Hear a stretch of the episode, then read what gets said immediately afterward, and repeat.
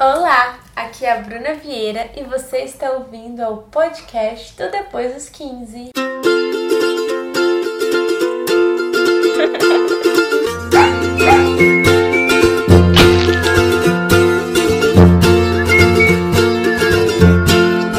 E aí, galera, mais uma segunda-feira, eu aqui no seu ouvidinho falando sobre dinheiro, assunto bom, mas assim, não é simples, não é fácil, mas eu queria compartilhar um pouquinho da minha trajetória financeira, contar para vocês como era a minha relação com o dinheiro quando era criança, como é hoje em dia, para que de alguma forma inspire ou que a gente comece aqui um diálogo saudável lá no Instagram do Depois dos 15 sobre como juntar grana para realizar os nossos sonhos e os nossos objetivos. Bom, para começar, falar de dinheiro, a gente tem que voltar no tempo e pensar nosso primeiro contato com grana, que muitas vezes, quase sempre, tem muito a ver com como os nossos pais lidavam com o dinheiro deles, porque a gente aprende muito observando. Então, lá em casa, meu pai, ele tinha uma serralheria e a minha mãe era secretária nessa serralheria. Todo o dinheiro vinha de uma única empresa, uma empresa pequena, assim, a serralheria era embaixo da nossa casa. E como minha mãe era secretária, ela que cuidava de toda a parte administrativa e financeira. Meu pai, às vezes eu ia pedir alguma coisa para ele, falava: "Pai, me dá tal coisa". Ele falava simplesmente: "Fala com a sua mãe, se ela deixar". Aí eu ia pra minha mãe, minha mãe falava: Fala com seu pai. Não, ela falava: Estamos sem dinheiro, esse mês não dá. Porque minha família era muito simples, tanto que mesada nunca tive. Mesada na cabeça. Sua mãe falava isso pra você? Falava, falava, mãe, a fulana ganha mesada, eu quero ganhar mesada também. Falava assim, aham, vai ganhar uma mesada na, cabeça. cabeça. é, eu acho que eu não cheguei a falar isso pros meus pais, mas a relação era assim: ah, eu queria muito uma coisa, eu tentava com meu pai, com a minha mãe não dava, eu tentava com a minha avó. Minha tia-avó, que é a Inha. E ali era assim, a, a, a chance de conseguir era com a Inha, porque ela sempre morou com a gente, ela é aposentada, então ela sobrava um pouquinho mais de dinheiro na aposentadoria dela e ela mimava um pouco eu e meu irmão.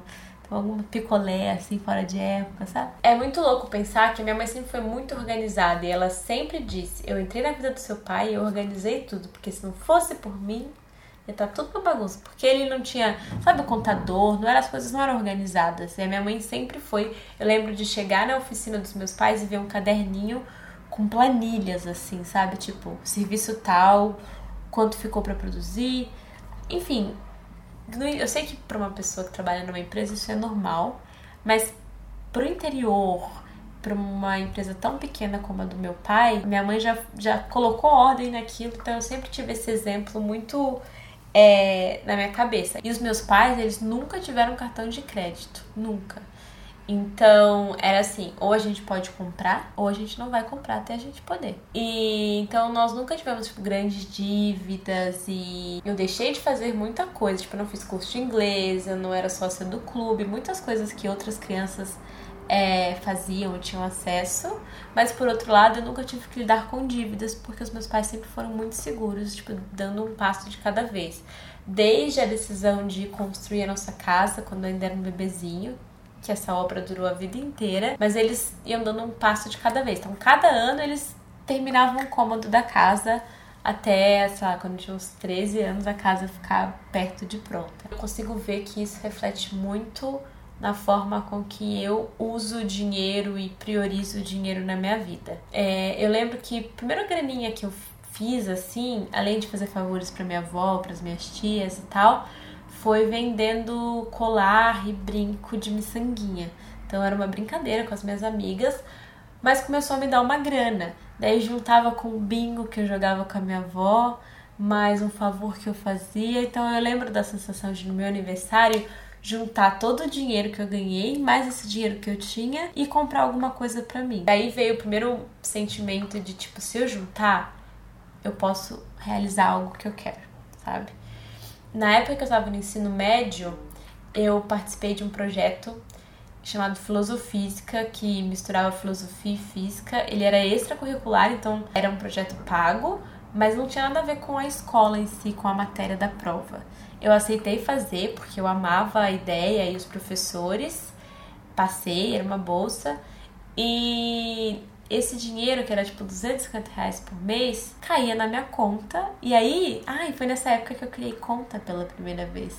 Porque, enfim, pensa que os meus pais não tinham cartão, nem meu que não tinha mesmo. Mas para você receber o dinheiro desse projeto, você tinha que ter uma conta. Eu lembro da sensação de eu ir até o banco, que fica numa rua principal de Leopoldina, eu sentada assim na frente da gerente, tipo, Você quero foi abrir sozinha? minha, com a minha mãe. Ah, tá. Quero abrir na minha conta.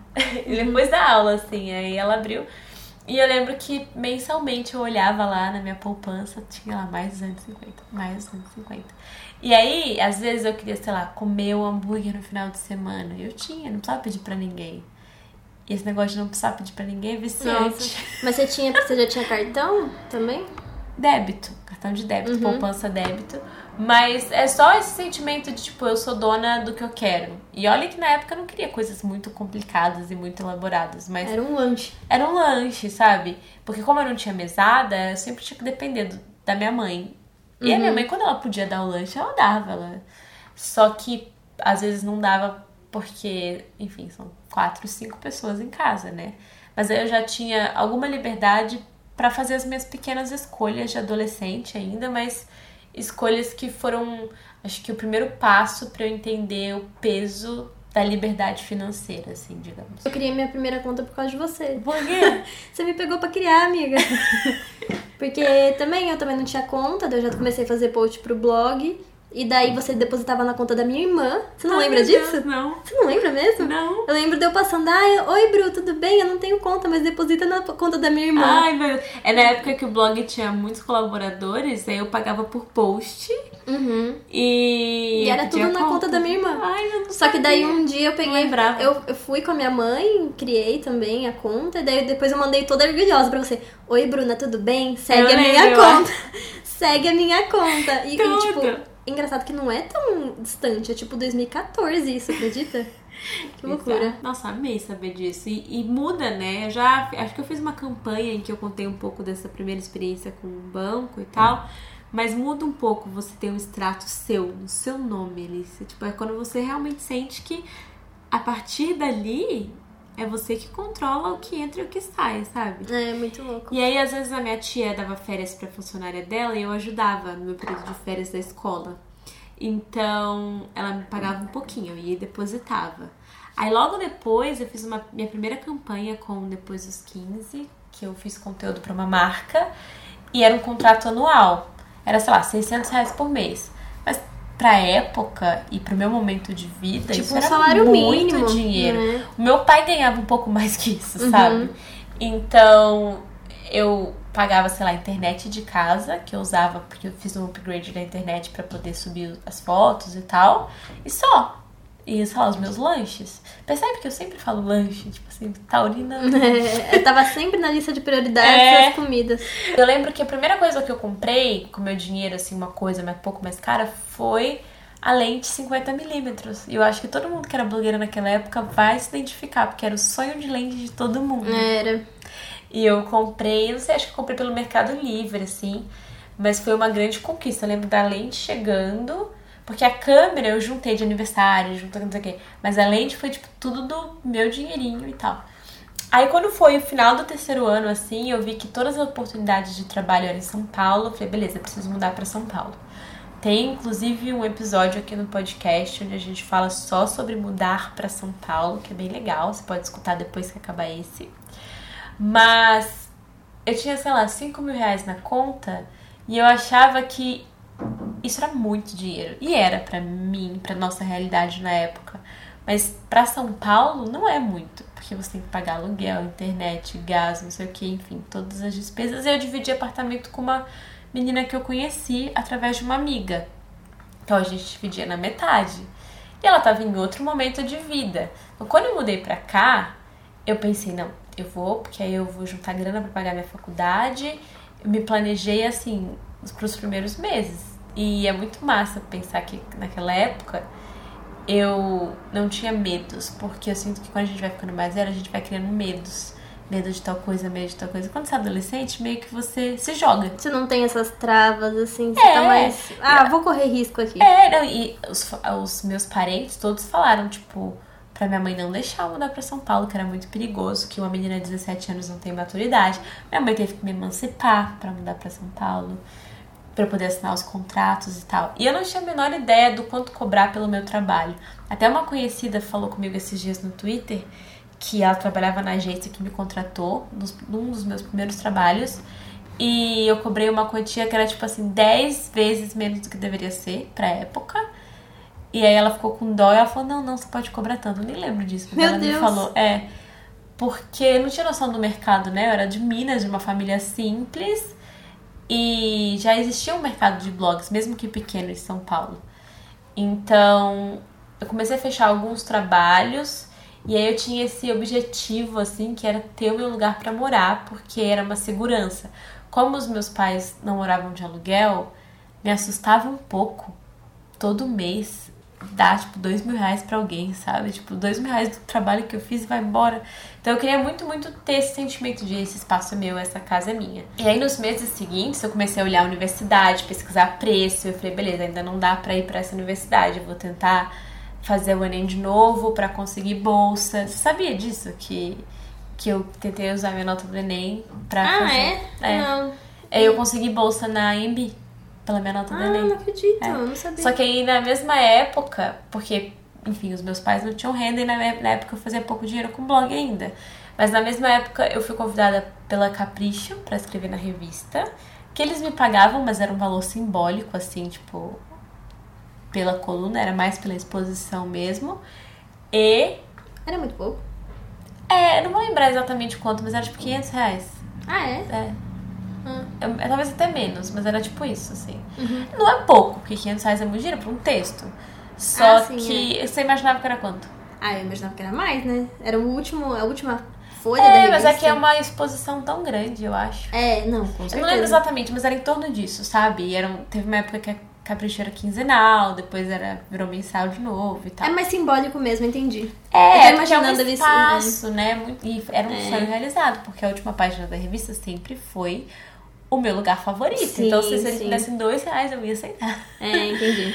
E o livro, que eu lancei depois dos 15. Na época, livro, por mais que a gente fique, nossa, livro lançou, foi para listas mais vendidos, o autor ganha 3 reais por livro.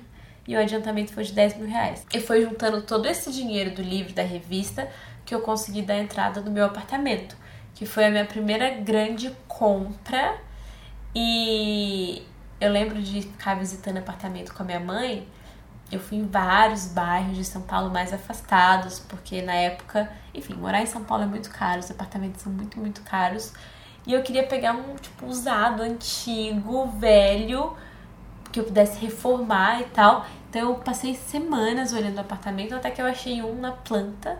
E aí, por ele ser na planta, tinha um preço que eu conseguia pagar. Então eu dei uma entrada e parcelei o resto. Pra dar entrada, eu peguei dinheiro emprestado com a minha tia-avó, com a minha tia, com um monte de gente pra Sério? dar a entrada que precisava dar. E eu mudei pro apartamento, assim, com uma geladeira e uma cama. E eu não fazia ideia do preço que era mobiliar um apartamento, sabe? Então foi aos poucos que eu fui tanto tendo dinheiro pra pagar as parcelas e pagar as pessoas que me emprestaram dinheiro lá em casa, quanto pra conseguir mobiliar o apartamento. Só que pro tipo de trabalho que eu faço é muito misturado pessoa física, pessoa jurídica. Então, porque o meu apartamento é minha casa, mas também era o escritório do blog, era onde eu gravava os vídeos.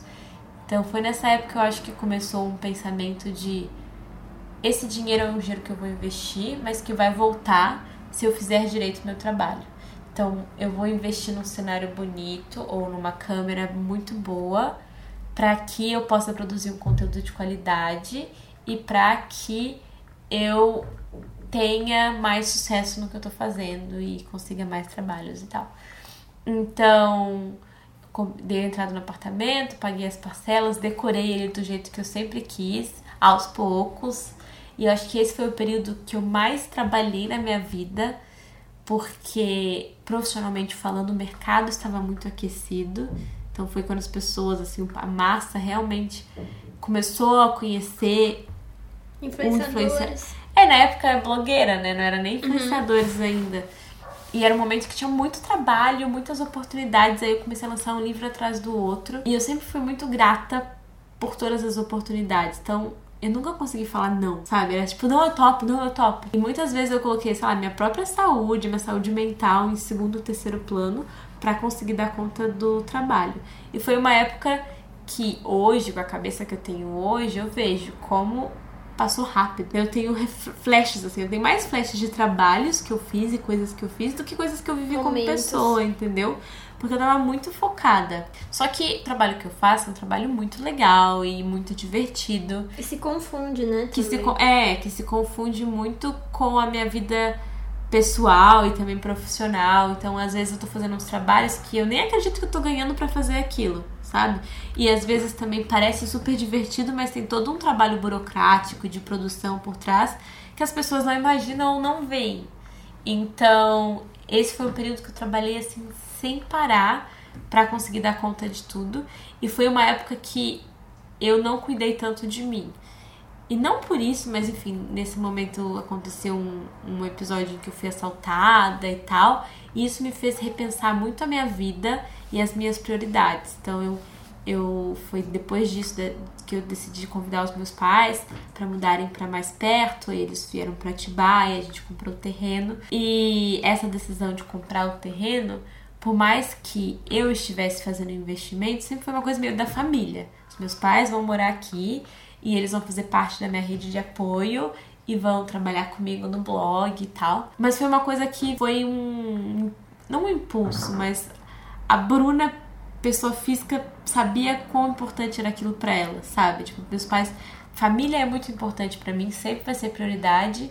E se meu trabalho me permite tê-los mais perto, é isso que eu vou fazer. É aquela frase que a gente viu da Camila Coutinho. É, o online não funciona se o offline não estiver funcionando. Total. Porque era questão de tempo, se eu continuasse naquele ritmo de trabalho e distante dos meus pais, de eu ficar perdida, sabe? Então eu precisei, tipo, voltar um pouco para as minhas raízes e ter essa. Porque eu tenho uma relação muito boa com os meus pais. E eu tava me distanciando dele, fisica, deles fisicamente, porque eu ia pra Leopoldina a cada dois, três meses, às vezes até mais por conta do trabalho.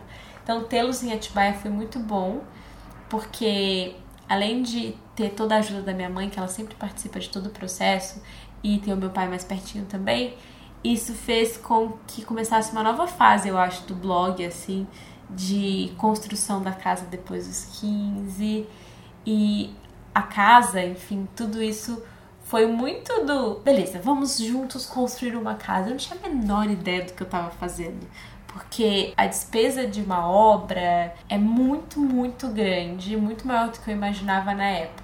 Isso pode render até um episódio de podcast se vocês que acompanharam a construção da casa depois dos 15 quiserem, porque muita coisa deu errado.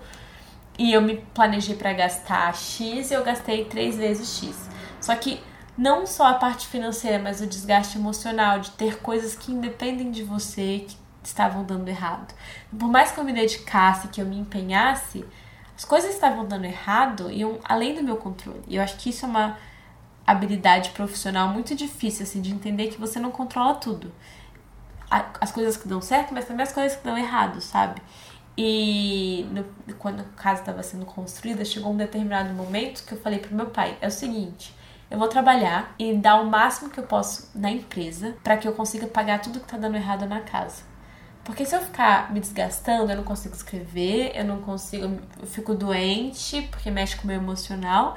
E no final das contas não adianta nada. Preciso focar no que eu sei fazer, que é conteúdo. E essa foi uma decisão muito inteligente, porque caso contrário eu estaria endividada até a cabeça e louca. Uhum. Porque, nossa, gente, como eu chorei, como deu. Enfim, esse projeto consumiu bastante do meu tempo, da minha atenção e do meu planejamento financeiro acho que foram uns 4 ou 5 anos assim que eu fiquei pagando parcela e lidando com a construção da casa. Hoje, eu acho que se eu pudesse, eu teria feito um estúdio em São Paulo e uma casa em Atibaia com propósitos diferentes, porque a ideia da casa era ser o estúdio também, mas pela distância, cachorro, minha avó, enfim, gravar lá não é tão viável quanto eu achei que seria. Mas pra época foi muito legal construir a casa e criar todo aquele conteúdo e é um investimento, sabe, para meus filhos, para a família, pensando a longo prazo.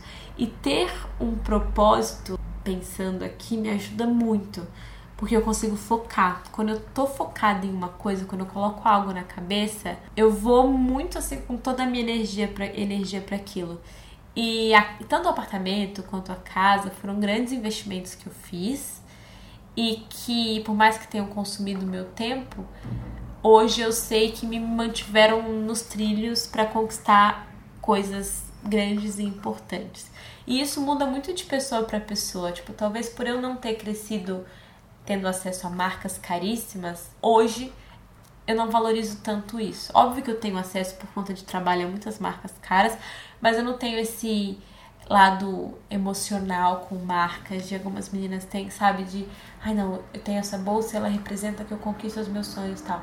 Para mim, eu poder comer num restaurante que eu gosto muito e ter os meus pais perto de mim já é um estou fazendo a coisa certa com o meu dinheiro. Isso já é o suficiente. Eu sei que para algumas pessoas ter um sonho grande, tipo um apartamento, construir uma casa ou, poder proporcionar algo para os pais, causa alguma ansiedade, mas no meu caso me manteve focada em algo. Então, não é que eu decidi que ia construir a casa do The Sims, foi eu vou comprar um terreno. Depois que eu consegui pagar todas as parcelas do terreno, foi eu vou construir reformar uma casa. Enquanto eu tava reformando a casa, eu falei, beleza, vai dar para fazer uma casa assim. Então é legal você ter o grande sonho, mas também ter passos para chegar até o seu grande sonho, sabe? Eu sei que meu trabalho me dá acesso a parceiros e campanhas e coisas muito legais, isso é um privilégio poder trabalhar com isso e misturar tanto com a minha vida pessoal, tanto na casa, tive vários parceiros que me ajudaram a viabilizar a casa, enfim, desde revestimento, pintura e tal, coisas assim, que eu sei que não é o comum, realidade. não é a realidade de um monte de gente. Então por isso que eu falo que é preciso se organizar e entender qual é o passo, porque às vezes você tem que dar um passo pro lado, um passo para trás, para poder dar um passo maior para uma direção diferente, sabe? E nesse caso da casa em Atibaia e tal, eu poderia ter feito uma escolha mais inteligente, mas foi a escolha que eu fiz com tudo que eu tinha na época que era a informação de uma menina de 22 anos. Eu acho que não posso também me cobrar tanto e, tipo, ah, eu deveria ter feito diferente. Não, eu fiz o que eu tinha que fazer, agora com a informação que eu tenho hoje eu posso fazer diferente, sabe? Então eu tento ter isso em mente, até para não ficar muito ansiosa e me cobrar muito, porque a gente tem uma cultura muito de olhar para o outro e falar, ah, ele já tem isso, eu não tenho. E você pode fazer isso independente do quanto sucesso você tenha, você pode olhar pro lado e ver alguém que tem mais sucesso que você. Então sempre. eu sempre sou grata pelo que eu tenho antes de qualquer outra coisa, para que eu lembre de onde eu vim e o que é realmente importante para mim. E nos períodos que eu fiquei doente e tal, era quando eu lembrava assim, putz, o mais importante eu tenho, que é a minha família, que é a saúde. E eu acho que cada pessoa tem que encontrar o seu equilíbrio, assim. Mas para mim, eu vejo na minha trajetória que o dinheiro ele nunca foi o motivo, tipo, quero ficar rica, sabe? Sempre foi quero fazer uma coisa que eu gosto muito, viver coisas que eu gosto muito.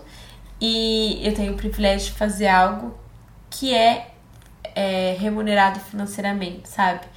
Mas eu sinto que, como eu gosto muito de criar e fazer essas coisas, eu consigo gastar toda a minha energia em fazer isso e o dinheiro vem como consequência, sabe? Porque, por exemplo, nessa carreira de, de blogueira, criadora de conteúdo, muita gente já foca no quero ter tal coisa, quero influenciar. Mas não é, primeiro você tem ter um motivo, você tem que ter audiência para depois pessoas, influenciar. É, eu quero passar tais mensagens, eu quero que as pessoas saibam tal coisa. É, e é muito bizarro, porque pra mim nunca foi. Foi meio que tipo, quero postar foto na internet porque eu quero conectar, me conectar com pessoas. Aí até hoje, óbvio, que tipo, eu quero que a empresa cresça pra eu ter alguma segurança e viajar e fazer mais conteúdo e não sei o que. Mas eu sinto que o dinheiro ele tem um peso que ele deveria ter na minha vida. Nem maior, nem menor sabe? E isso foi sua história que construiu, né? E muito do exemplo que eu tive dos meus pais. Então, se eu pegar minha fatura no final do mês, o item 1 é alimentação. Porque eu tenho essa relação com comida, já até falei no episódio aqui do podcast, como comer bem é importante para mim. E eu não tô falando comer bem de restaurante chique, eu nem gosto de restaurante assim. Mas eu curto muito, por exemplo, comida saudável. Então, se tiver uma rua que a comida saudável é um pouco mais cara do que uma outra fritura, eu não vou economizar na comida. Porque comida para mim também é saúde. Porque e se eu fico doente ou se eu não cuido do meu corpo, alguma coisa não funciona no final, sabe? Então eu entendi o peso que a comida tem para mim e por isso eu acho é o item 1 da lista. Então eu posso ficar sem balada, eu prefiro ficar um mês sem sair, tipo, socialmente, sabe, pra rolê, beber Uhum. e continuar indo num restaurante que aqui em São Paulo almoçar é muito caro comer fora, né? Mas enfim, sei lá, 30 reais a conta, 40 reais, sabe? Então é uma prioridade pra mim e eu entendi que eu sou assim. Culpa do meu signo. Taurina. O item 2 da minha lista é transporte. Eu não dirijo, não tenho carro. E tem alguns eventos que são em bairros diferentes da cidade. Então, às vezes vocês falam, como é que a Bruna tava aqui e de repente ela tá lá? Então, eu gasto bastante pra me locomover. E tem a questão da moradia, que hoje eu moro num apartamento alugado, que é também um escritório, onde a gente tá gravando esse podcast. Então tem essa despesa de aluguel. Eu tenho um apartamento em São Paulo que tá alugado, mas tem toda a questão de locomoção, bairro, fez muito mais sentido pra mim é, ficar num bairro mais central, onde eu pudesse me locomover mais andando e ter uma qualidade de vida. Acho que com o passar dos anos você vai entendendo e vai podendo priorizar coisas. Então, tipo, na época que eu tava, mudei pra São Paulo, a minha prioridade era acontecer, era fazer o blog virar uma coisa, um negócio. Hoje, que ele já tá é, estabilizado, a gente já tem nossos clientes, nosso conteúdo, nossa audiência, eu consigo me dar esses luxos, tipo, de comer num restaurante que eu gosto muito, de cuidar mais do meu corpo. Porque, enfim, cada um tem seu equilíbrio. E eu falo isso sempre para as pessoas que tem fases e fases da vida e que você precisa ter a inteligência emocional de entender as suas prioridades. Então, numa época que você tá trabalhando muito, seu corpo talvez ele não consiga ser prioridade. E você tem que estar tudo bem com isso, se você tiver um objetivo e um plano traçado, sabe? Porque eu não cuidava de mim naquela época lá, 2014, não sei o que, então eu tava sempre doente, eu tava sempre tendo problemas. Hoje eu já tenho um pouco mais de maturidade para olhar e entender o que é realmente importante, sabe? Óbvio que, sei lá, daqui a 10 anos eu vou olhar pro que eu sei hoje e vou falar, putz, achou que sabia de alguma coisa. Mas foi isso que o universo me ensinou até aqui. Em alguns momentos da minha vida, eu lidei com pessoas que tinham relação diferente com dinheiro.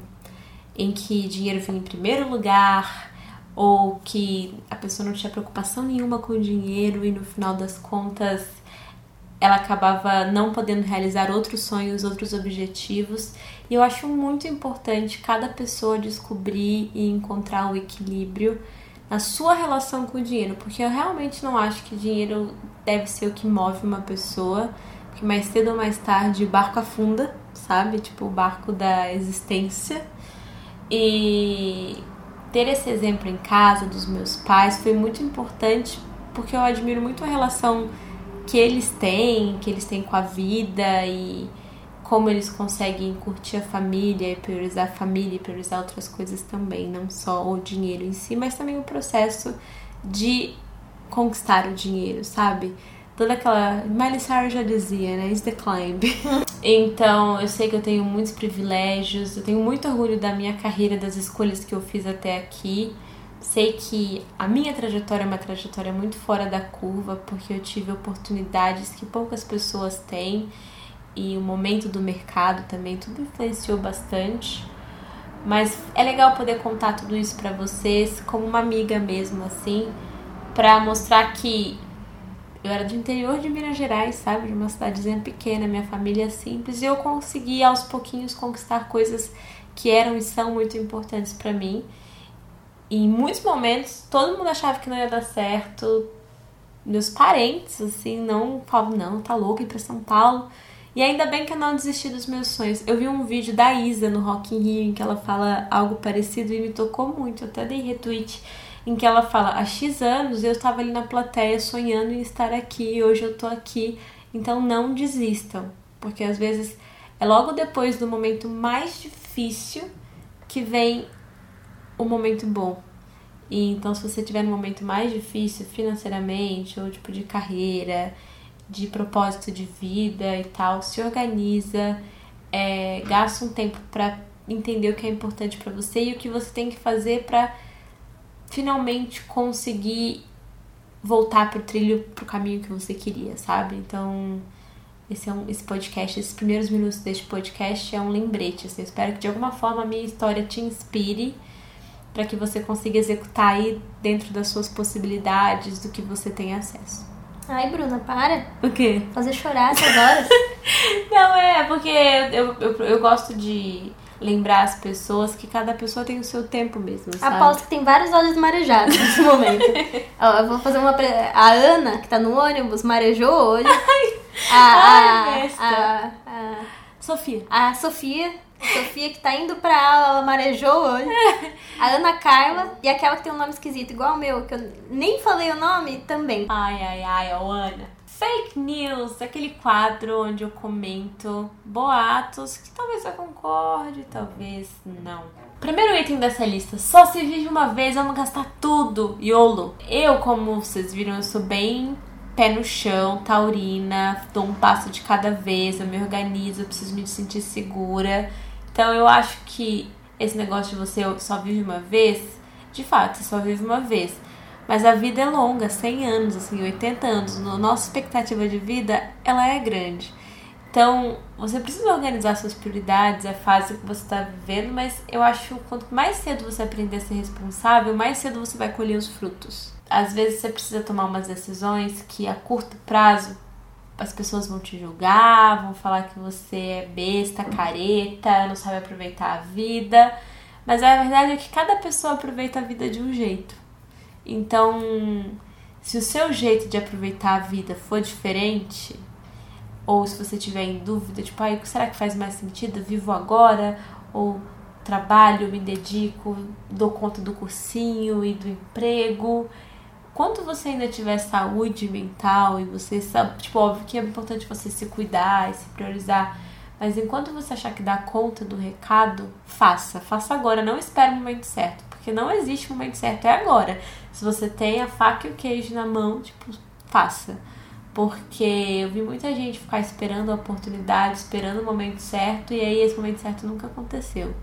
Então, se tem uma faísquinha aí, faça com que vire um incêndio. Segundo item, o que funciona para tal pessoa também vai funcionar para mim. Isso não é uma verdade e eu só aprendi depois que eu contratei um consultor financeiro, que foi uma coisa que aconteceu recentemente na minha vida. Eu queria muito entender se eu estava investindo grana da forma certa ou me protegendo da forma certa, e ele me ensinou um pouco disso que muitos desses livros sobre finanças e canais no YouTube, eles são muito legais porque eles informam as pessoas, mas é muito importante você entender que como indivíduo você tem necessidades diferentes. Talvez você tenha dependentes, talvez você tenha algum problema de saúde ou você tenha dívidas.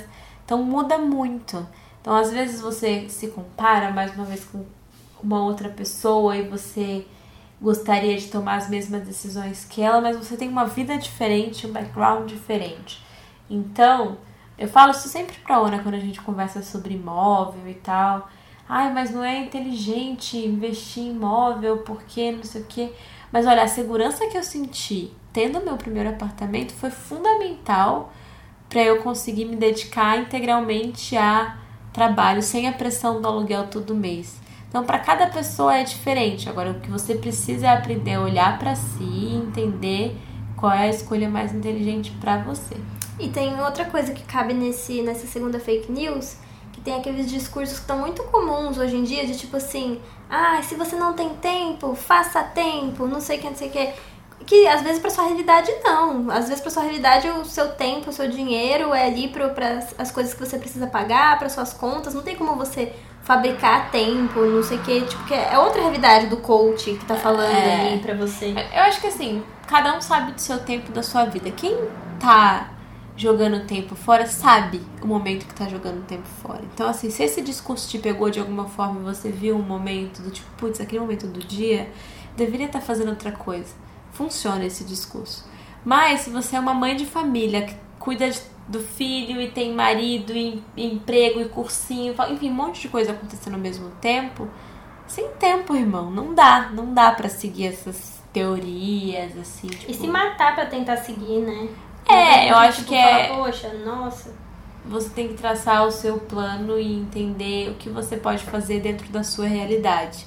E um coach que mora no bairro tal e tem acesso a tal coisa, estudou em tal escola, ele não consegue se colocar no seu lugar tanto quanto você. Então você precisa consumir esse conteúdo, assim, eu acho importante. Tipo, você, eu acho que na escola nós deveríamos ter aulas de finança, porque eu fui aprender na marra, depois de velha, coisas que são básicas e super importantes para o indivíduo viver e se organizar financeiramente. Então é importante você consumir esse tipo de conteúdo, mas, Mas sempre, sempre- com um olhar do eu sou uma pessoa, você não é todo mundo. Sabe aquilo que a sua mãe sempre te falou do você não é todo mundo? É muito verdade. Justamente por você não ser todo mundo, é que você precisa, às vezes, focar mais e entender onde você está gastando seu. ser mais inteligente, sabe?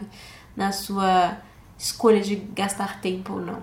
Porque, infelizmente, não temos as mesmas oportunidades. Então, para algumas pessoas é ainda mais difícil, infelizmente. Quando eu tiver dinheiro, eu vou ser feliz. Tem uma frase que é tipo: dinheiro não compra felicidade, mas compra uma passagem para Paris, que é quase a mesma coisa.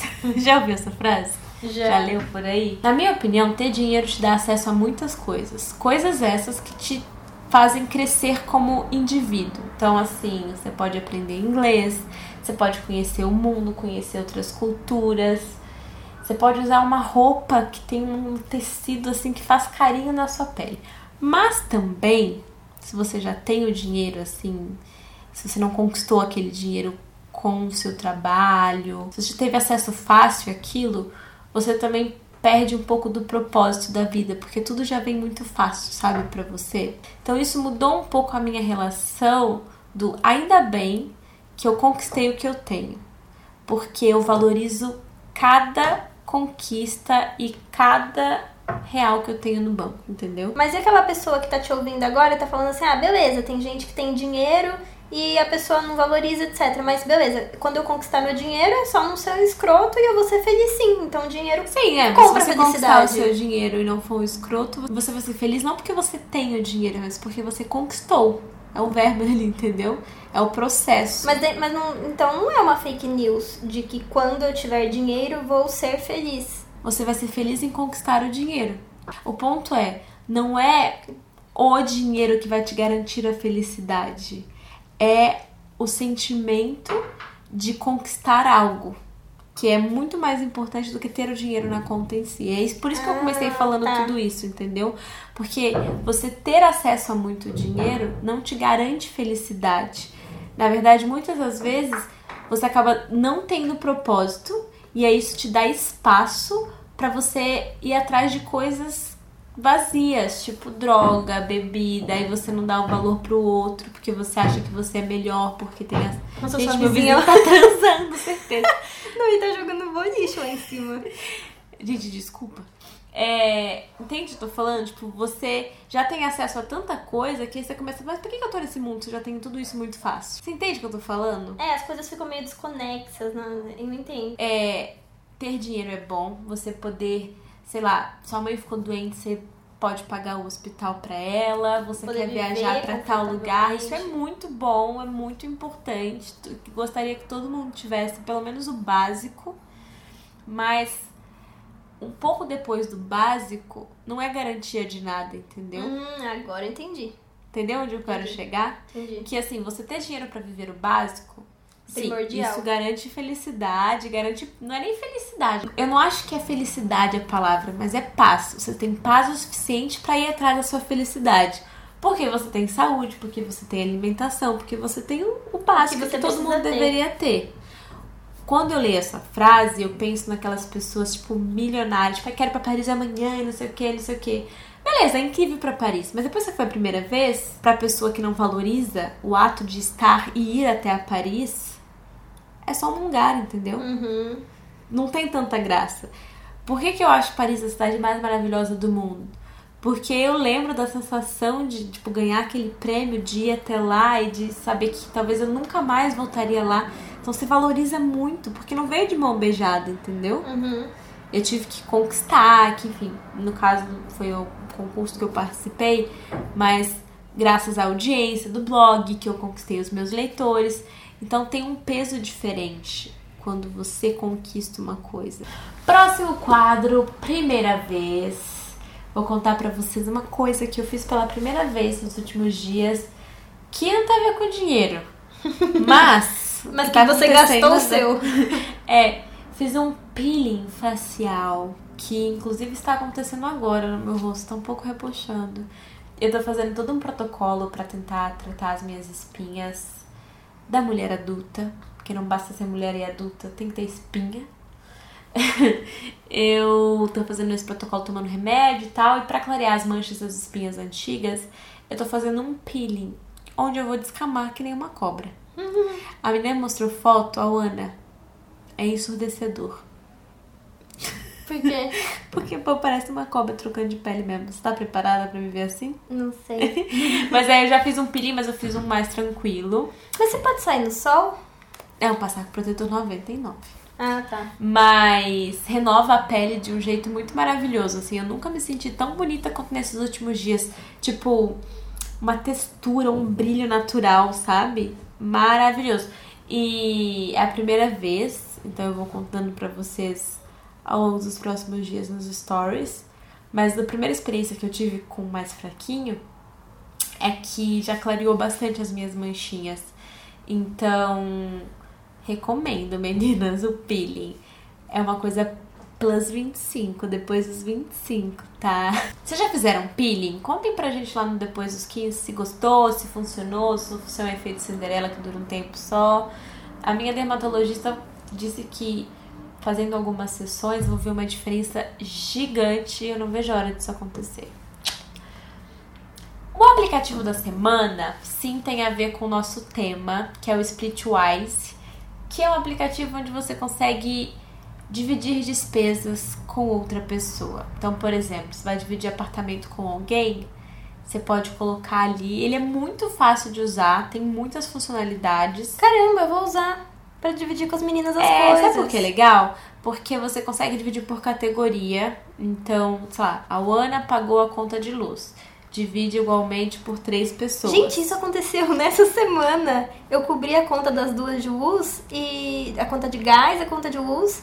E daí eu fiquei pensando assim, caramba, não posso esquecer, caramba, não posso esquecer, caramba, não posso esquecer. É, porque ele fica tudo organizadinho ali. Depois serve até como um documento, sabe? Pra você entender. Ah, eu vou usar. É muito massa. É, tem a versão grátis, mas tem a versão paga também, com mais funcionalidades ainda. Mas o legal é que você não precisa fa- ficar fazendo conta.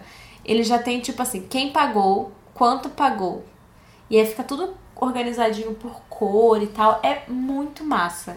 Se você é que nem eu, tipo, até reembolso de empresa, sabe? Você consegue colocar lá direitinho, anexar a notinha. É tudo. Baixem aí, Splitwise. É legal, sei lá, você e seu marido, pra vocês entenderem. Ah, que a gente quer pagar contas mais ou menos proporcionalmente. Então vocês conseguem colocar lá pra ficar a mesma despesa da família. Pra você e seu companheiro ou companheira. Tudo. Pra pode ser o Lula também. O quê? Pode ser o Lula? Eu vi um tweet assim esses dias, sabe? Que é assim, eu não falo marido nem namorado, falo companheiro. Porque pode ser namorado, pode ser rolo, pode ser noivo e pode ser Lula. Meu Deus, o Lula, como assim? Peça da semana, ela, eu acho que vai ser polêmica essa peça, porque eu nunca imaginei que um dia eu diria que estou amando usar a minha bota branca. Essa bota, ela estava abandonada em Atibaia há meses, de uma forma que eu falei, ah, daqui a pouco eu vou doar essa bota, porque eu não tô usando. Tipo, sempre que tem uma peça que eu não uso há muitos meses, assim, eu falo que é hora de doar, porque não tem mais a ver comigo. E essa bota, ela nunca teve. Eu usei ela uma, duas vezes, depois eu falei, ah, será? Só que do nada eu consigo combinar todos os meus vestidinhos com bota branca. Eu me sinto a Paquita. Eu ia falar isso agora. E não fica paquitona. É, sei lá, não sei se tá combinando mais com o meu novo eu, se virou moda de novo e eu tô surfando na, nas tendências. Eu só sei que nunca imaginei que eu usaria tanto bota branca. E agora que eu tô bronzeada, fica show, porque ela destaca mais ainda o meu bronze. Tudo que é branco, assim, tênis branco, bota branca. A minha, eu acho que ela é da Dafit, de uma marca que chama Lara. Meu, e a minha bota não machuca, ela tem um salto quadrado que me dá um, um certo equilíbrio, dado que eu tenho os ligamentos rompidos. Mas eu ando com ela, vou pra show. Eu fui no show da Sandy Júnior com ela. Da Sandy Júnior? Da... da... do grupo Sandy Júnior, da dupla Sandy Júnior. E as pessoas falam, credo, louca de bota no show. Falei, é verdade, teve vários Beloved, essa bota é perfeita, não machuca tudo na vida da garota. Chegou a hora de fazer as minhas indicações para vocês. Tenho coisas legais. Algumas são bem antigas, mas que eu tô tão apaixonada e tão impactada que eu decidi compartilhar caso por algum motivo você não conheça. Começando pelo perfil Saquinho de Lixo. Você lê, escuta assim, você fica, quê? O que a Bruna tá falando? É reciclagem? Não é.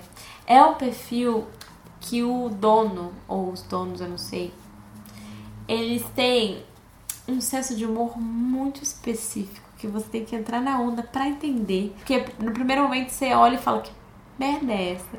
Mas de repente você já tá no mood. Porque eles colocam na localização uma piadinha, a montagem é outra piadinha e os comentários das publicações eles são ainda melhores que a publicação. Hum. Então sempre tem um assunto relevante que aí eles brincam com aquilo tem uns posts que eu fico meio tipo assim, eu acho que eu sou velha demais para entender esse post. Mas no geral é risada garantida. Então de manhã, às vezes que o meu dia tá meio ruim assim, eu pego uma publicação deles e eu fico, mano, quem, como pode, o que, que se passa na cabeça desse ser humano para ele ter essa ideia? Daí eu fico esse questionamento assim na minha cabeça. Saquinho de lixo. Cheio dos memes. É, mas é, é uma digievolução dos memes. Porque o meme, é. eu tô no Twitter, eu entendo os memes. Mas lá ele pega o meme, ele, ela, sei lá, eles pegam um meme e viram pra lá, pra cá, pra cá e faz outra piada em cima. Eu fico, gente. O próximo perfil é Desculpe a Poeira, que é de uma livraria barra sebo aqui de São Paulo, que vende livros de segunda mão. E eles têm um perfil onde eles fazem uma curadoria, assim, de trechos legais de livros maravilhosos. E eu descobri porque alguém postou no story, eu comecei a seguir. Aí quando eu fui indicar esse perfil com frasezinhas, que eu descobri que é uma livraria aqui em São Paulo. Já temos rolê para os próximos Nossa, dias ano. muito. Desculpe a poeira. Falando em livraria, estava na livraria da Vila, daí eu cruzei com a Ana viu o livro e falou: Olha, Bruna, sua cara. Eu Foi, odeio quando ela faz isso, porque significa o quê? Que eu vou gastar dinheiro. Ah. Tem uma fila de livros aqui em casa e ela me faz querer novos livros. Só que esse valeu muito a pena, porque é um livro, uma tradução da Intrínseca. Chama 100, O que Aprendemos na Vida. E é um livro que tem ilustrações com anos, desde o ano zero de uma criança até 100 anos, com lições que normalmente uma pessoa aprende em cada ano da vida. Só que é muito lindo, as ilustrações são muito legais e as lições também. Tem coisa que é bem sutil assim, mas que se você já passou por aquilo, seja uma coisa muito ruim ou muito boa, você entende por que, que o autor colocou aquilo. Então, sabe? mas eu achei que é um, é um, livro que você tem que dar uma pensadinha. Total. Porque eu vou é dar um exemplo aqui que não sei se é do livro, mas é tipo assim: uma das lições, ai, ah, você aprende a confiar. Daí tem, por exemplo, um desenho de um menino olhando. Não, não é isso, tá? Eu tô dando um exemplo hipotético. Não, mas o assim. confiar é a, é a criança confiando que a mãe vai voltar. Eu achei isso. É lindo. isso? É. é, mas isso é porque você interpretou. Mas eu lembro de ver o desenho, o desenho era tipo assim, um menino olhando pra uma formiga. E eu fiquei tipo, o quê? Sabe? Não, porque você tem que dar uma pensada. Confiar é um, um. que a mãe sai, que você confia que ela vai voltar. Ah, tudo! Tudo na vida da pessoa. Já é assim que nascem as pautas, ou depois. Ó, a autora do livro, ou. Não, não vou falar não, porque não sei se é uma mulher. Cake? É, não sei também. Só sei que ela era de Berlim. É verdade. É um livro alemão. Foi uma tradução lá da Alemanha. Ah, o autor é. pra mim. Não sei a autora. Chegou a hora de quem? Entre amigas. É hora de escutar vocês, meus anjos. Espero que tenha mandado áudios bons, com histórias, com bafões pra gente comentar aqui. Oi, Bru, oi, Al, tudo bem com vocês? Seguinte, depois de cinco relacionamentos meus darem errado, eu comecei a só ficar com as pessoas, tipo, coisa de momento, aconteceu, aconteceu, tudo bem, tudo bom. E pra mim tava ótimo, até porque era eu trilouca no rolê, a pessoa mais trilouca que eu, a gente pegava, ficava, um não lembrava da cara do outro, e se, tipo assim, se eu tava um pouquinho mais sóbria, eu não fazia questão de passar contato, nem manter contato. Tipo assim, aconteceu, aconteceu, foi legal, foi bom, e eu criei muito mania de dar nome fake nos rolês. E aí depois acabou que eu conheci uma pessoa de um jeito que eu não quero falar, senão vocês vão me julgar. E aí depois é o seguinte, aí acabou que eu fiquei com a pessoa e gostei dela mais do que eu deveria, o que não devia ter acontecido, porque eu fiz de tudo pra estar errado, pra ele não me esquecer, pra ele não me chamar mais. E agora eu tô gostando dele mais do que eu deveria, tô mega arrependida. E queria mandar um textão pra ele, falando tudo que eu tô pensando, tudo que eu tô sentindo. Só que eu sei que é inútil, porque eu não tô pronta pra um relacionamento, ele não quer um relacionamento. Só que eu, eu penso, mano, eu tenho que ser sincera, eu não tenho que ser sincera, eu tenho que desaparecer, eu não sei como proceder. E então eu queria a sua sabedoria, por favor, Bru, me ajuda, me ajuda, me ajuda. Beijo pra vocês. Primeiramente, eu queria dizer pra você, só louca, tô chocada, aquela rolezeira bem louca, no rolê. louca no rolê. Só sai pegando. Dá nome fake. Não, é o auge, um dia eu vou conseguir fazer isso. Uhum. Eu, eu sou a Kimberly. eu adoro o nome Kimberly. É... Então, vou falar. São várias questões. Primeiro, quando você tava contando do rolê aí, ai, tô muito louca e tal. Vá com calma. Eu acho que pra você curtir a liberdade, você não precisa perder o controle.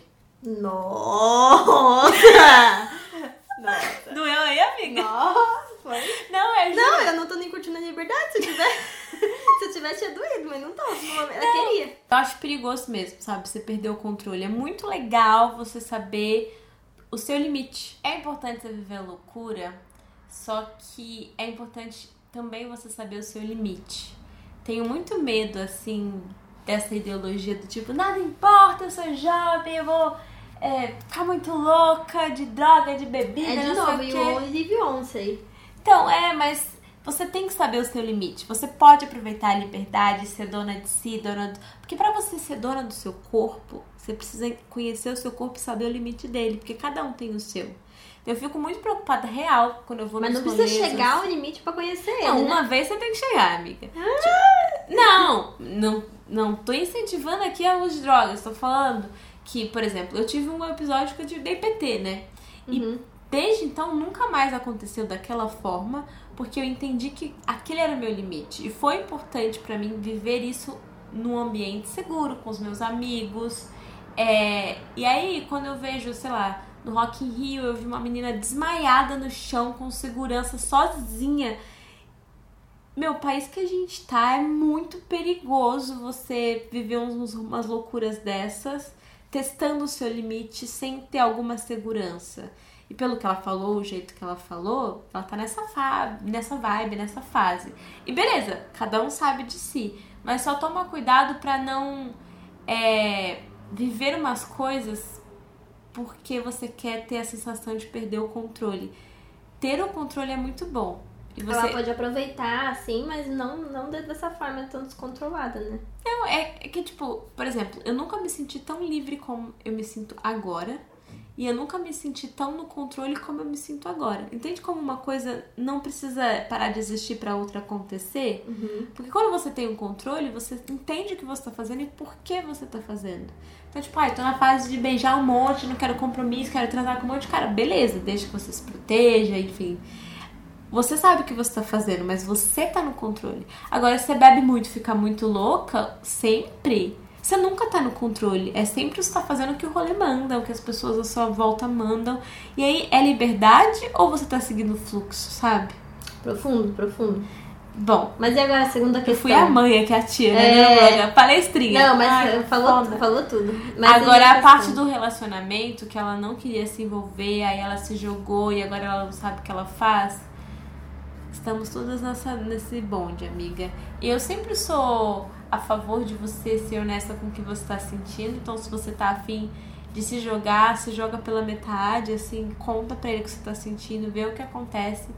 Joguinho, eu acho que acaba atrasando algumas coisas. Então, às vezes tem que passar por umas situações, você fica fazendo joguinho com um propósito de tipo, se eu não responder aqui, ele vai falar aqui, ele vai pensar isso. Mas, amiga, eu tenho uma- um pensamento um pouquinho diferente. Ah, diga. Eu acho que ela pode falar pra ele, mas ela tá querendo fazer testão, né? Se alguém me chegasse com um testão e eu não tivesse na vibe do testão, Não, eu ia ficar textão é se assustada. declarando conta. Tipo assim, Ela quer fazer testão se declarando. mas o se declarar dela, será que ela. É que ela não sabe o que ela quer no fundo, né? É porque ela falou que ela não queria nada sério, ele não queria nada Mas sério. por que mas será que ela não quer nada sério? Será que ela tá traumatizada? Ah, daí a gente tem que sentar e ver isso melhor, né? É, porque eu vi uma frase esses dias, não sei de quem, que falou assim: tem que tomar cuidado pra sua. Porque a armadura protege a gente, mas também impede a gente de sentir as coisas ao mesmo Oh. tempo, entendeu? Uhum. Então, a armadura não pode ser pesada demais que não te deixa viver as coisas ou sentir as coisas.